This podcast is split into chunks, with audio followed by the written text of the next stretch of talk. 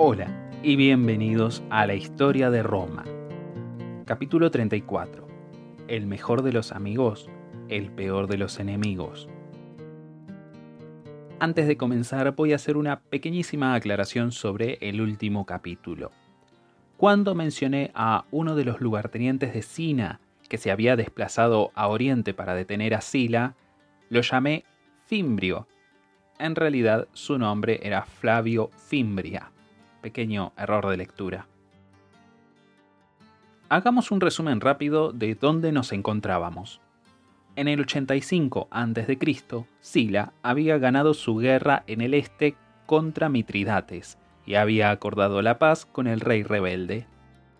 Mientras se desarrollaba la guerra en Asia, Sila había estado demasiado ocupado como para preocuparse del hecho de que, técnicamente, estaba exiliado de Roma a consecuencia de su lucha política con el difunto Mario y con el pronto a ser difunto Sina. Pero, luego de emerger victorioso en el extranjero, era hora de encargarse de sus problemas domésticos. Sina, quien tenía el control total de Roma desde la muerte de Mario tres años antes, sabía que el inminente retorno de Sila era una muy mala señal para su política, para su carrera y en general para su vida así que organizó un ejército para interponerse entre Sila y Roma. Pero en su apuro por atajar a Sila, Sina forzó demasiado a sus tropas y terminó asesinado en un motín en el 84 a.C. Así que allí estábamos, con Sila preparándose para marchar sobre Roma. Dentro de Roma, las noticias de la vuelta de Sila provocaron un pánico generalizado. Hay que recordar que durante el mandato de Mario y Sina, la mayoría de los partidarios de Sila habían sido purgados, así que el personal del Estado estaba lleno de feroces partidarios de Mario que temían la vuelta de su enemigo mortal. Anticipando la batalla que vendría, los cónsules elegidos para el 83 a.C. eran fieros opositores de Sila, pero resultaría ser que tampoco eran rivales para Sila. Sila logró cruzar el mar Adriático sin problemas y desembarcó en el talón de Italia a la cabeza de cinco legiones.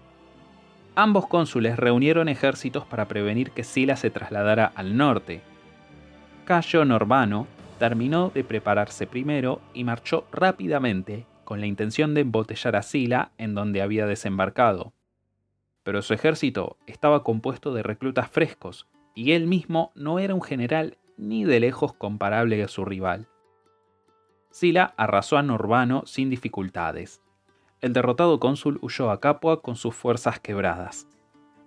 A continuación, el otro cónsul, Cornelio Asiágeno, marchó al sur a la cabeza de su ejército para ver si tenía éxito. Pero él ni siquiera llegó tan lejos como Norbano.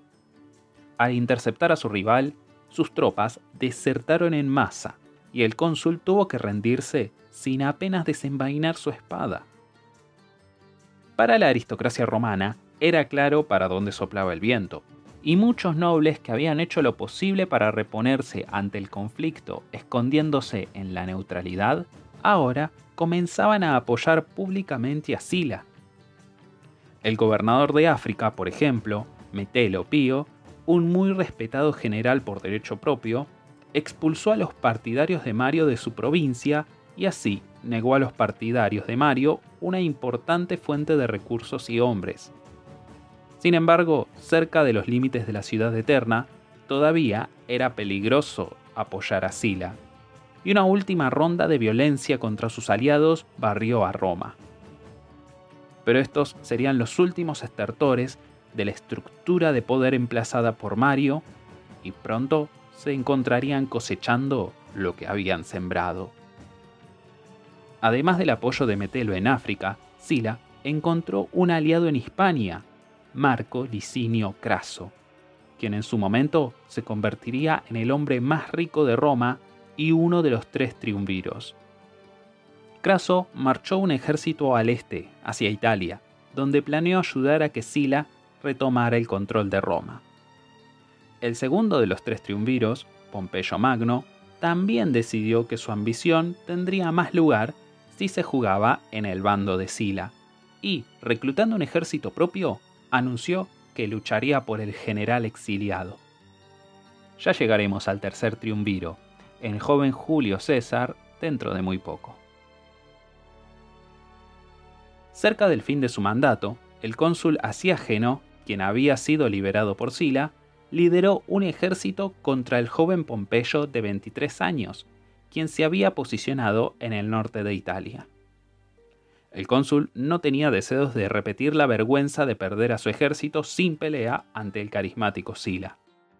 Sin embargo, Asiágeno, quien tuvo la mala suerte de ser simplemente un líder, en una época de grandes líderes, terminó en el mismo problema que antes al llegar ante Pompeyo. Su ejército desertó en masa y el cónsul se vio forzado a huir sin tener un ejército al que dirigir. Mientras terminaba el 83 a.C., el Senado se daba cuenta de que el nudo en su garganta se ajustaba. Así que, junto a un viejo colega de Sina, Papirio Carbón, eligieron a Cayo Mario el Joven, de 26 años, en un intento de subir la moral a los partidarios de su difunto padre. Pero el joven Mario no era su padre. Y aún así, es posible que incluso el viejo Mario, en sus mejores años, no podría haber detenido a Sila ahora. La temporada de campaña del 82 a.C. comenzó con Metelo Pío llegando con su ejército al norte de Italia, donde se reunió con Pompeyo. El nuevo cónsul electo, Papirio, lideró un ejército al norte para enfrentarlos, mientras Mario el joven también iba con una fuerza propia para enfrentar a Sila, quien claramente estaba a punto de marchar sobre Roma. Mario encontró a muchos reclutas voluntarios entre los samnitas, quienes temían la vuelta al poder del ala conservadora de la aristocracia romana.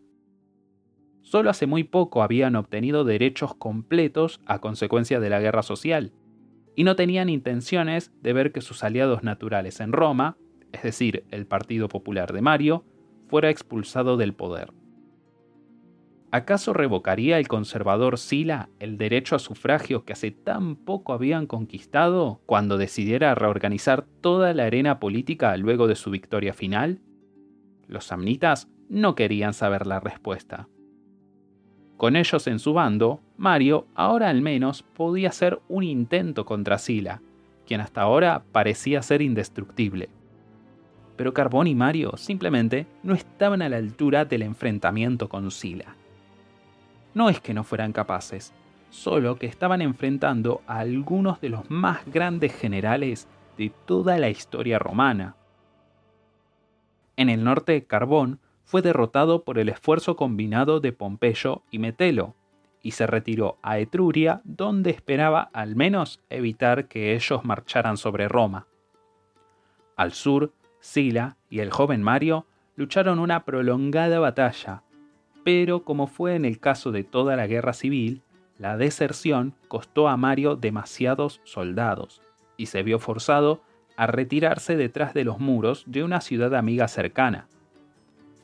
Dejando una fuerza para asediarlo, Sila siguió su marcha hacia el norte, a Etruria, donde planeaba aplastar a Carbón y luego abalanzarse sobre Roma. Sin embargo, Sila no pudo desplazar a Carbón de su posición pero como era claro para el atribulado cónsul que no duraría para siempre allí y casi toda Italia estaba en poder de Sila, Carbón decidió que en vez de intentar una heroica resistencia, era mejor escabullirse, pasando el próximo año escondido en pequeñas islas de la costa siciliana. En noviembre del 82 a.C., un ejército de samnitas emergió para auxiliar a Mario y a sus fuerzas atrapadas pero no pudieron quebrar el asedio. Por esto, el general samnita intentó una táctica distinta y ordenó a su ejército marchar directamente sobre Roma. Desesperado ante un ejército enemigo que realmente pudiera capturar la capital, Sila volvió desde Etruria para detener el avance. Ambos ejércitos estaban frente a frente, justo ante la puerta colina en el cuadrante noroeste de Roma. La batalla que siguió fue una masiva y desesperada lucha entre dos fuerzas peleando como si su absoluta existencia estuviera en juego. Ningún triunfador de una guerra civil puede dejar que su enemigo viva por mucho. Las purgas posteriores a la guerra serían rápidas y brutales. En la batalla de la Puerta Colina, Craso famosamente aseguró la victoria para Sila al flanquear el ala izquierda de la línea samnita. El ejército de Sila logró engullir al enemigo y destruirlo. En total, se estima que 50.000 murieron en la lucha. Mario el joven, al escuchar las noticias, se suicidó, aún estando bajo asedio. Sila ahora se alzaba como el amo indiscutido de Roma. El general victorioso y el aterrorizado senado que lo recibieron en la ciudad no estarían conformes con simplemente dejar que su recién ganado poder fuera solo un acuerdo tácito entre el pueblo y su nuevo amo. La disimulada y leve dictadura de Mario y Sina no le serviría a Sila, así que el Senado lo proclamó dictador. Pero esta vez no sería un cargo constitucional y por seis meses, no. La dictadura de Sila, en un movimiento sin precedentes, no tendría límite temporal. Y así, el reloj del juicio final para la República estaba un poco más cerca de dar medianoche. Aunque llevó a cabo reformas bien pensadas, que tenía toda la intención de ejecutar con su poder ilimitado, comenzó su reinado al mejor estilo maquiavélico. Sila comenzó su reinado al mejor estilo maquiavélico. Claramente, Maquiavelo aconseja que aquel príncipe que entre al cargo a través de una revolución, de la conquista o de un golpe de Estado, debe primero eliminar a todos sus rivales al trono. Si uno sucumbe demasiado pronto a la compasión, esos rivales se convertirán en el centro de convergencia de la oposición, forzando al príncipe iniciar ciclos crecientes de represión civil que lo harán impopular ante la gente y llevarán a su caída. Mejor hacer todo el derramamiento de sangre y todo el terror al inicio. Así no habrá oposición de la que preocuparse luego. La gente pronto olvidará el horror inicial y considerará el carácter más tranquilo que después pueda tener el príncipe como su verdadera naturaleza, y así preservará su popularidad y, más importante aún, su poder. Maquiavelo señala el ejemplo de Sila como la viva encarnación de esta teoría. Ahora dictador vitalicio, Sila publicó en el foro una lista de partidarios de Mario, 1500 hombres de la aristocracia a los que consideraba enemigos y por lo tanto eran ahora enemigos del Estado. Anunció recompensas por matar o capturar a los proscriptos, entre los cuales había 40 senadores. El reinado de terror que siguió devoró las vidas de unos 9.000 hombres, mujeres y niños la mayoría de los cuales no tenían nada que ver con la rivalidad entre Mario y Sila en nada. ¿Acaso llevabas un tiempo echándole el ojo a la casa de tu vecino? ¿Querías escapar de una deuda avasallante? ¿O deshacerte de un rival de negocios? Bueno, ahora tenías la oportunidad. Solo había que señalar a tu objetivo como partidario de Mario y voilà. Tu rencor personal pasaba a ser política de Estado. Las matanzas siguieron por meses, y todas las mañanas los romanos se despertaban con el miedo de aparecer en la lista de proscriptos, por razones verdaderas o imaginarias.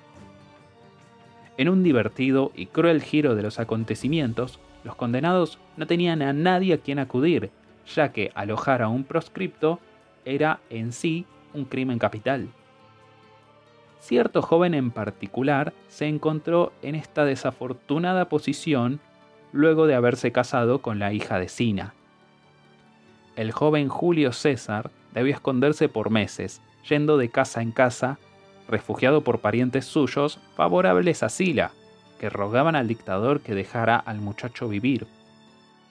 Eventualmente Sila aceptó sus ruegos, pero con famosa renuencia. Él podía ver claramente que este joven noble era peligroso, y en César, según las palabras del mismo dictador, veía a muchos Marios en potencia. Con su posición de poder asegurada, Sila comenzó a ejecutar las reformas que por mucho tiempo había planeado. Siendo un verdadero conservador, Sila había visto con disgusto cómo se transfería el poder del Senado a los tribunos. Mario, el más grande de los hombres nuevos, había sido un santo patrón de las masas empobrecidas. Sila apuntaría a restablecer el orden natural de las cosas y pondría al Senado de nuevo al frente del Estado. Entre la miriada de revisiones de estatuto que Sila había concretado por medio del miedo, arrebató al tribunado todo el poder que había ganado casi desde la primera secesión de la plebe. Abolió el poder que tenían de vetar legislación, abolió el derecho de introducir legislación nueva sin la aprobación del Senado y luego dobló el número de senadores, llenando los nuevos puestos con sus seguidores para asegurarse de que no se aprobara ninguna ley sin el favor personal de Sila. Como golpe final a este antaño prestigioso puesto, declaró que un hombre electo tribuno estaba vetado de ser electo para cualquier otro cargo público por el resto de su vida. Hombres ambiciosos dejarían de acudir al tribunado como un paso en su camino al poder, dejando el cargo sin nuevos talentos e influencia, exactamente como Sila lo deseaba. Pero entonces, ¿a dónde irían estos hombres ambiciosos? Bueno, según el nuevo orden de Sila, entrarían en el recién codificado Cursus Honorum, literalmente la carrera de honor. Antes de Sila, el camino al consulado tenía sus pasos tradicionales, pero no había nada escrito en piedra sobre ellos. Sila decidió que era hora de literalmente escribirlo sobre piedra, en parte para asegurarse que los próximos líderes de Roma tendrían la experiencia necesaria para manejar las responsabilidades de Estado, pero también, en parte, porque quería alargar todo el proceso. Cierto general de veintitantos, llamado Pompeyo, ya estaba postulándose como uno de los hombres principales de Roma, así que Sila movió el consulado, por ley, al menos unos 15 años más lejos en el futuro de Pompeyo. El nuevo camino al poder comenzaría con al menos 10 años de experiencia militar, comenzando cuando un hombre tenía 20 años y era elegible para el cargo de tribuno militar, una posición de liderazgo cuasi político dentro de las legiones. A los 30, un hombre podía ser electo como cuestor, donde serviría para las instituciones financieras de Roma o como ayudante de alto rango en las provincias. Los cuestores eran los guardianes de las arcas, supervisando tanto la paga militar como el tesoro público, y por ello se encontraban en el centro de toda batalla política de importancia, ya que toda batalla política es, a fin de cuentas, una batalla por el dinero. Si sobrevivían al despiadado mundo de las altas finanzas, la persona podía ser electa para el cargo de edil a la edad de 35 años. Los ediles estaban a cargo de la infraestructura pública de Roma, la comida, el agua, los templos públicos, las alcantarillas y los caminos. También los ediles estaban a cargo de los juegos, que eran de crítica importancia para asegurarse el apoyo público duradero. Un hombre podía hacerse muy famoso celebrando majestuosos juegos, aunque en el proceso era fácil terminar en la bancarrota y solía necesitar tener alguna alianza con un benefactor rico. Ser edil no era un paso obligatorio, pero daba la oportunidad a cualquiera de hacerse conocer al público en general. A los 39 años, si no había gastado todo su dinero entreteniendo a las masas, la persona se podía postular a pretor, de los cuales se elegían seis al año. La función primaria del pretor era de ser jueces administrando el complejo judicial de Roma. pero también podían ser designados para liderar ejércitos o provincias y podían, en ausencia del cónsul, tener el imperium, dándoles la palabra final en la ley y el orden, sobre la vida y la muerte. El paso final era, obviamente, el consulado. La edad mínima para tener tan alto cargo era 42. Notarán que mientras más altos subían, menos puestos habían disponibles en el cargo superior. Si seis patricios eran elegidos a los 39, solo dos de ellos llegarían a ser electos cónsules tres años después. Por lo tanto, era especialmente prestigioso acceder al cargo en tu primer año posible. Cicerón famosamente se pavonearía de haber llegado a cada cargo del cursus honorum en su año justo, como uno de sus más grandes logros.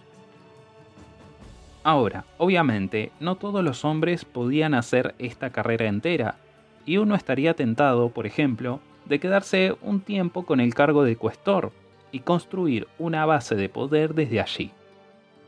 Para prevenir esto, Sila promovió de nuevo el a veces ignorado y otras veces acatado estatuto de que un hombre debía esperar 10 años para tener el mismo cargo de nuevo. También puso el obstáculo adicional de que el año después de tener un cargo en particular, el oficial en cuestión debía pasar un año en las provincias como propretor o procónsul. La intención aquí era remover físicamente a quien había tenido el cargo el año anterior de la ciudad de Roma, para prevenir que cultivaran cualquier relación que trabajaron mientras estaban en el poder. Sila esperaba que sus reformas detuvieran el avance de jóvenes ambiciosos que quisieran saltarse pasos o construir bases de poder independientes desde las que atacarían al Senado y la República en general. Sila creía honestamente que había hecho su propia carrera institucionalmente imposible y esperaba ser el único dictador vitalicio que jamás viera Roma.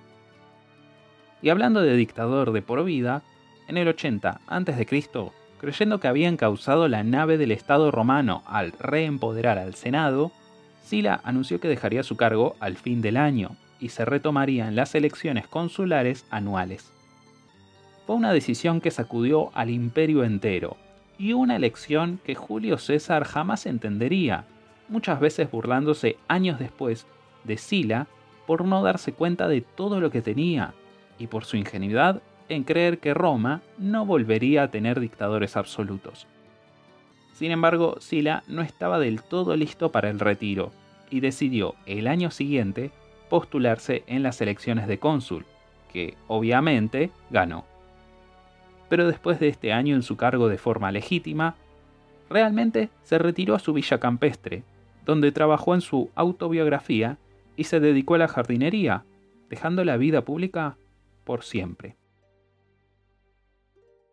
Sila fue un hombre muy complejo, y dejar pacíficamente el poder nos dice mucho sobre su carácter, al igual que su violenta llegada al poder unos muy pocos años antes.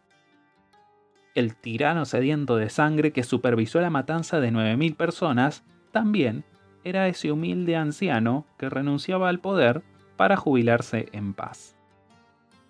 Claramente es imposible encasillar a Sila, aún hoy es una figura singular en la historia del mundo. Murió en el 78 a.C. y su tumba estaba marcada por un epitafio que él mismo escribió, resumiendo su vida entera y todo lo que pueda decirse de él. El mejor de los amigos, el peor de los enemigos. Eso parece decirlo todo. Sila se veía a sí mismo como un campeón del viejo orden, y creía que había dejado a Roma con las herramientas institucionales que prolongarían a la República indefinidamente. El Senado estaba de nuevo a cargo, los demagogos populistas habían sido silenciados, y los hombres ambiciosos ya no podrían burlar el camino tradicional al poder ni permanecer en él más allá de su año de gobierno. Pero claro, ni todos los estatutos y normas del mundo podían tapar el hecho de su propia carrera y su vida. Los últimos vestigios de virtud republicana habían caído con su dictadura, y todo lo que quedaba era el poder desnudo, al cual se llegaría por cualquier medio necesario.